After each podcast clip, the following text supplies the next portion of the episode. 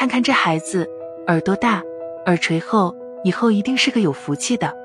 我们的老祖宗留下了很多看相之术，看耳朵就是其中之一。长了大耳朵的人到底有没有福气，这个无从考证。但是能不能从耳朵看出疾病，还是有证可循的。当一个人的耳垂上出现折痕，则预示着他患冠心病的概率较大。什么？这又是哪里来的网络谣言吧？然而还真不是，这一现象确实有相关研究数据支持。正常人的耳垂是光滑平整的，耳垂褶皱是指在耳垂上出现了斜线皱纹，与年龄增大皮肤出现皱纹不同，耳垂褶皱的沟更深更明显。且孤立存在，耳垂褶皱也称耳垂皱褶征，它与冠心病之间的联系最早由桑德斯 T 弗兰克医生在一九七三年的世界顶级医学期刊《新英格兰医学杂志》中提出，因此医学界也称为 Franks 征。文章中指出，耳垂皱褶症与冠状动脉疾病和其他动脉粥样硬化疾病之间存在明显的相关性，被认为是预测动脉粥样硬化疾病的标志之一。在关于耳垂皱褶症的试验中，二十名受试者中有十九名存在一个或多个心血管危险因素。在一九七四年，该杂志刊登的《美国冠状动脉护理单元》研究发现，纽约五百三十一例急性心肌梗死患者中有百分之四十七存在单侧或双侧耳垂皱褶，明显高于对照组的百分之三十，即急性心肌梗死患者中存在更多耳垂皱褶征。此外，还有研究发现，耳垂皱褶的明显程度与血液中胆固醇含量的高低有关。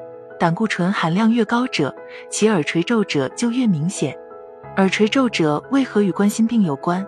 目前还没有权威解释。有专家认为，这是因为冠心病人除了心脏缺血症状外，耳垂也会出现缺血，从而造成耳垂局部的胶原纤维断裂，出现褶皱。且四十岁以上的耳垂皱褶者。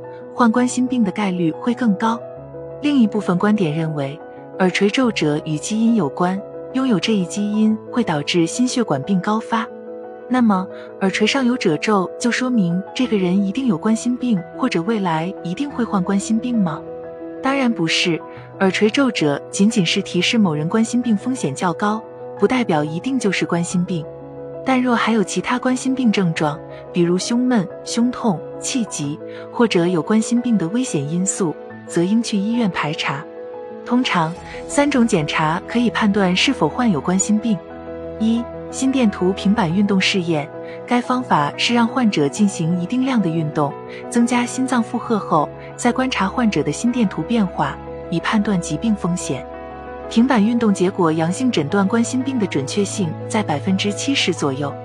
二、冠脉 CT 检查，这是一项用于检查动脉血管是否正常的辅助检查。通过注射造影剂做血管造影，可得 CT 血管造影。只要图像清晰，诊断无误，排除冠心病诊断的准确性高达百分之九十九。三、冠脉造影检查，冠脉造影需穿刺血管。把导管送到冠状动脉口注射造影剂，在 X 线下观察血管的病变情况，同时可以放支架，属于微创手术，是检查冠状动脉的金标准。